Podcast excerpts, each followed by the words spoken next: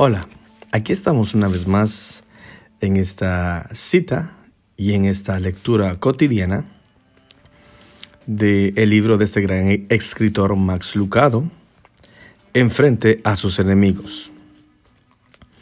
El eh, título del capítulo de este día es Comportamiento brutal. Ernest Gordon gime en la casa de la muerte en Chunkai, Burma. Escucha las quejas de los moribundos y huele el hedor de la muerte. Sin piedad, la jungla quema, asa su piel y seca su garganta. Había podido envolver con una mano el muslo huesudo. Había tenido fuerza para hacer eso, pero ya no tiene ni energía ni interés. La difteria ha hecho que se agotaran ambas. No puede caminar, ni puede sentir su cuerpo. Comparte un catre con moscas, chinches y aguarda una muerte solitaria en un campo de prisioneros de guerra japonés. Qué dura ha sido la guerra para él. Entró en la Segunda Guerra Mundial en sus tempranos 20 años, como un robusto soldado oriundo del norte de Escocia perteneciente a las brigadas Sutherland. Pero luego vino la captura por parte de los japoneses, meses de ardua y exhaustiva labor en la jungla, golpes cotidianos y una lenta inanición. Escocia parece para siempre fuera de su vida y la urbanidad aún más lejos. Los soldados aliados se comportaban como bárbaros, robándose entre ellos, robándoles a los agonizantes colegas, peleando por pedacitos de comida. Las escasas raciones de alimento hacían que se debiera obtener algo extra por propios medios. Y la ley de la selva comenzó a ser la ley del campamento. Gordon es feliz por decirle adiós a la vida. La muerte a causa de las enfermedades triunfa en Chunkai. Pero entonces algo maravilloso ocurre. Transfieren al campo a dos nuevos prisioneros, en los que las esperanzas todavía existían. Aunque enfermos y frágiles, ponen en práctica un código de valores más alto, comparten su exiguo alimento y realizan trabajo voluntario extra limpian las dolorosas úlceras de Gordon y masajean sus atrofiadas piernas. Le dan su primer baño en seis semanas. Su fuerza lentamente comienza a retornar y con eso su dignidad. Su bondad prueba a ser contagiosa y Gordon los imita. Empieza a compartir su ración y a ocuparse de los enfermos. Es más, entrega sus pocas pertenencias. Otros soldados, al verlo, hacen lo mismo. Luego de un tiempo, la situación en el campo se hizo más suave y más luminosa. El sacrificio reemplaza al egoísmo. Los soldados comenzaron a realizar servicios de adoración y a estudiar la Biblia. Veinte años después, cuando Gordon se desempeñó como capellán de la Universidad de Princeton, describió la transformación con estas palabras. La muerte estaba con nosotros, no hay duda sobre ello, pero estábamos lentamente liberándonos de su destructiva adherencia. La avaricia, el odio y el orgullo eran todo lo contrario a la vida. El amor, el sacrificio y la fe por otro lado, eran la esencia de la vida misma, obsequios de Dios al hombre. La muerte no tuvo más la última palabra en Chunkai. No tiene que ir a un campo de prisioneros de guerra para encontrar egoísmo, odio y orgullo. En una sala de reuniones de una corporación, en una habitación matrimonial o en las áreas poco habitadas de un país. El código de la jungla está vivo y bien.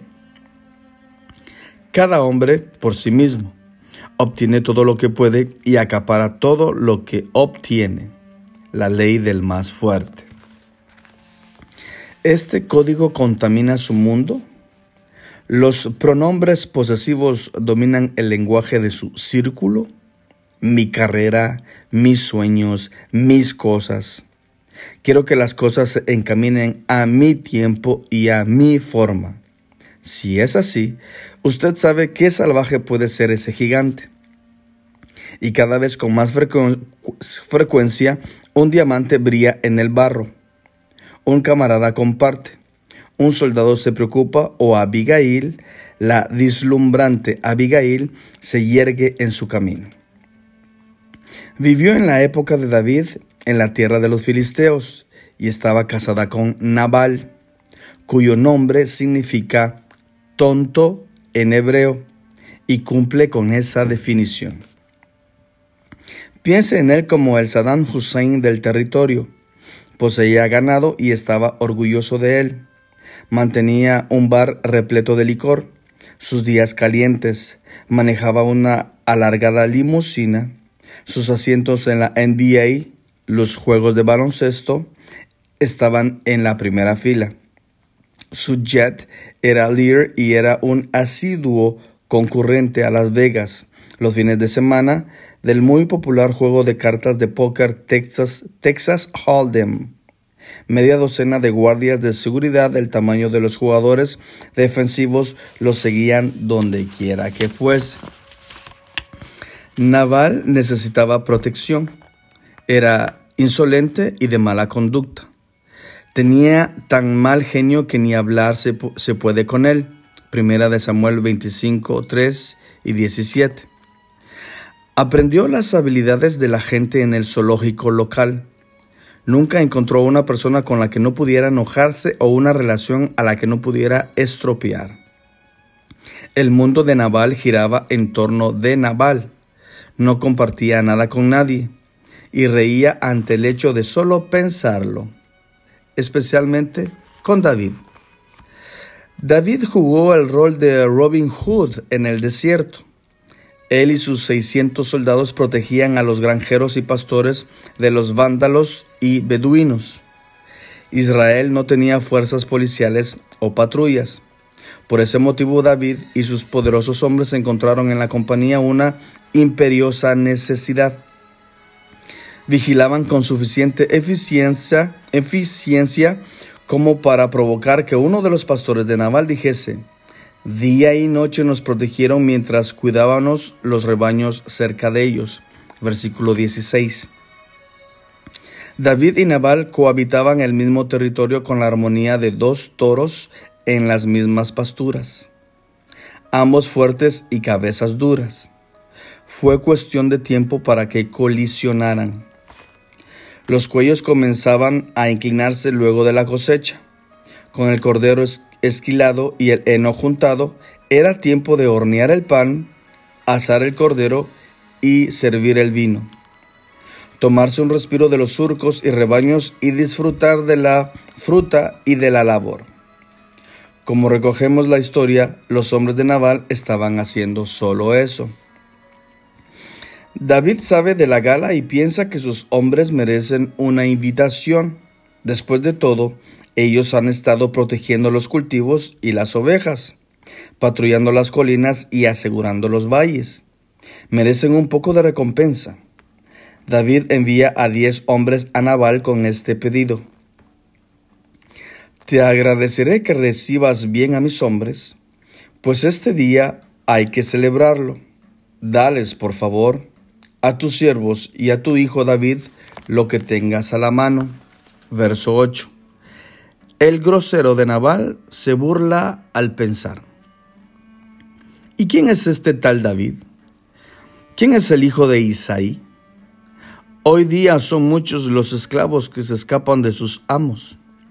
¿Por qué he de compartir mi pan y mi agua y la carne que he reservado para mis esquiladores con gente que ni siquiera sé de dónde viene. Versículo 10 y 11. Naval aparenta no haber escuchado nunca sobre David, confundiéndolo con fugitivos esclavos y vagabundos. Ese tipo de insolencia enfurece a los mensajeros y dan media vuelta y vuelven con un completo informe a David. David no necesita escuchar las novedades dos veces. Les dice a los hombres que formen un grupo, o más precisamente, ciñanse todos la espalda. Cuatrocientos hombres se juntaron y partieron, miradas enfurecidas, narices que echan fuego, labios que gruñen, testosterona que fluye.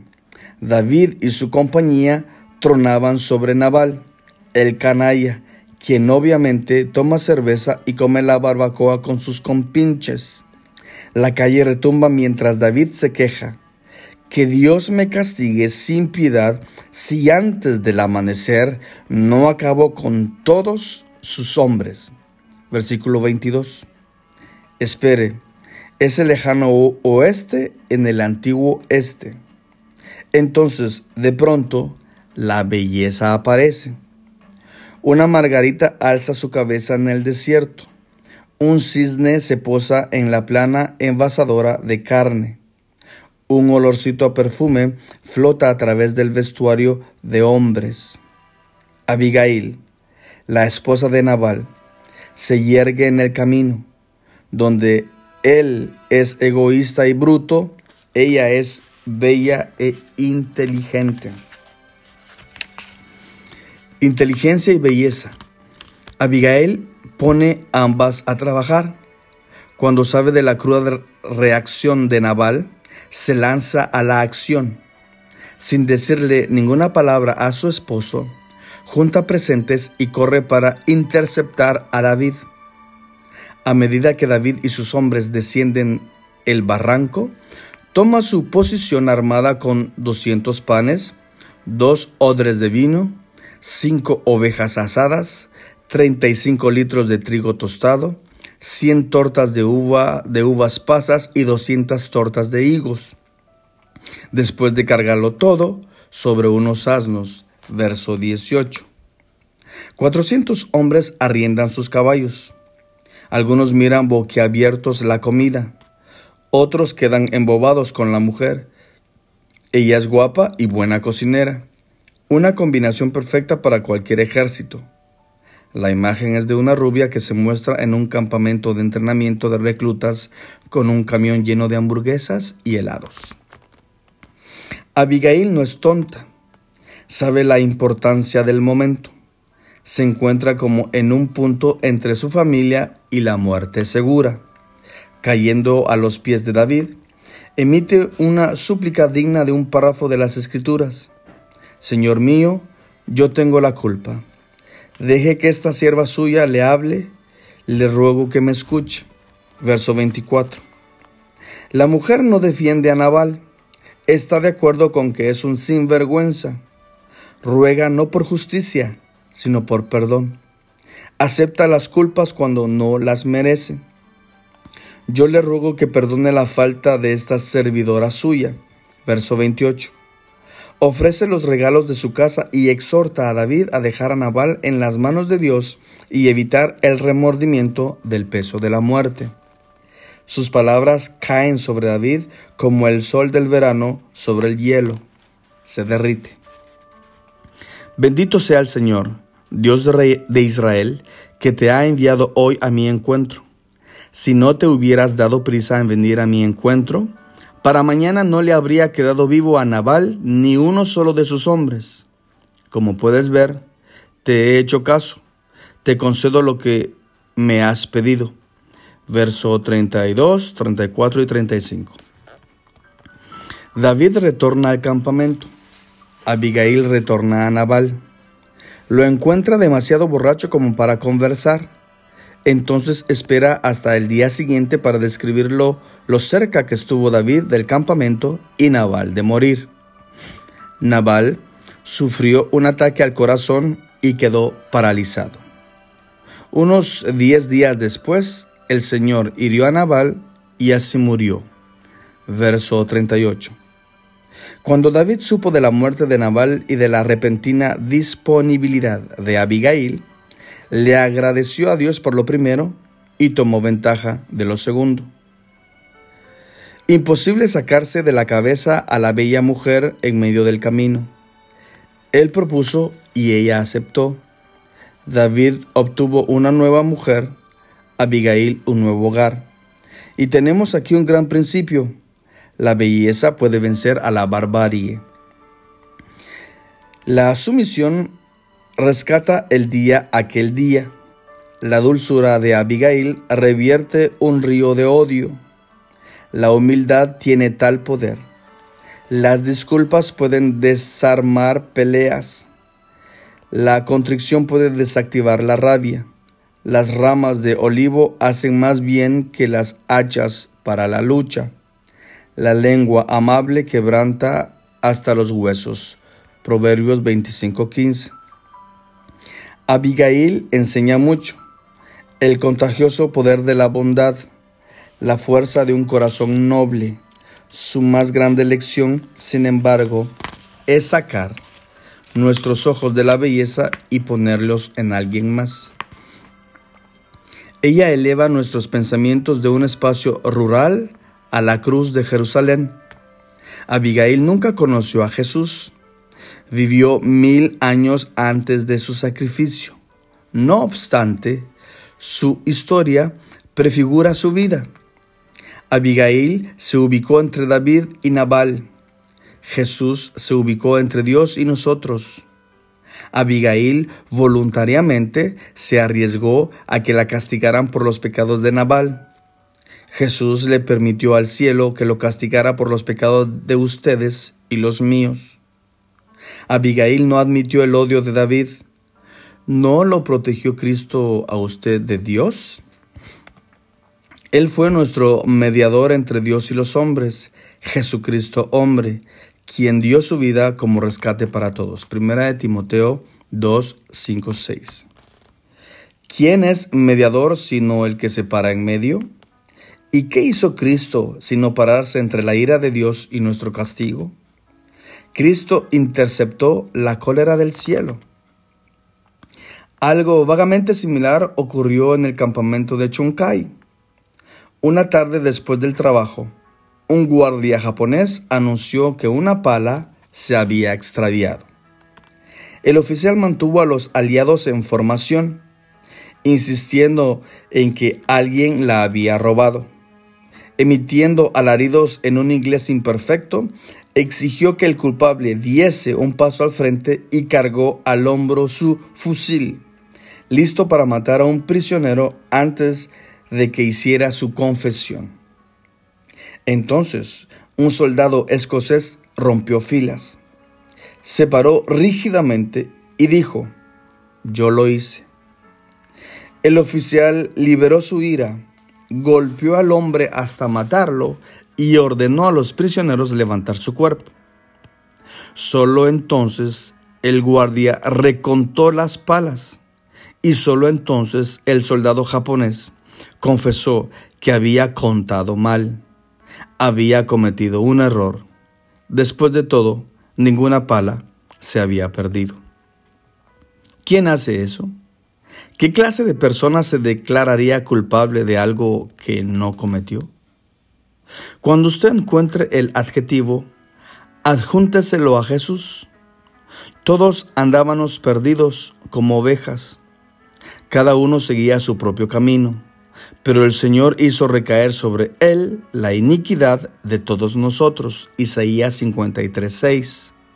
Dios trató a su inocente Hijo como a la culpable raza humana, su santo único como un canalla mentiroso, su Abigail como a Nabal.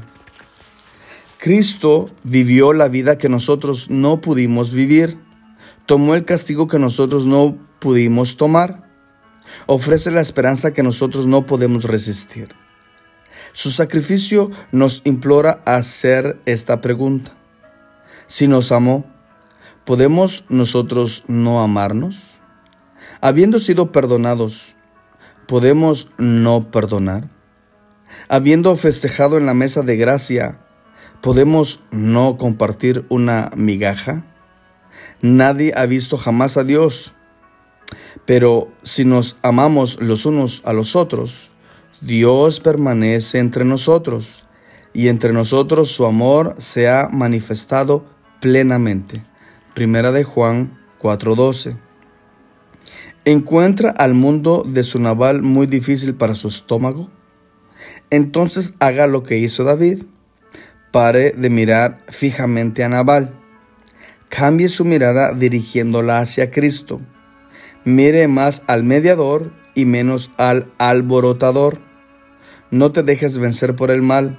Al contrario, vence el mal con el bien. Romanos 12:21. Un prisionero puede cambiar el campamento. Una Abigail puede salvar a una familia. Sea la belleza en medio de su bestia y vea qué ocurre.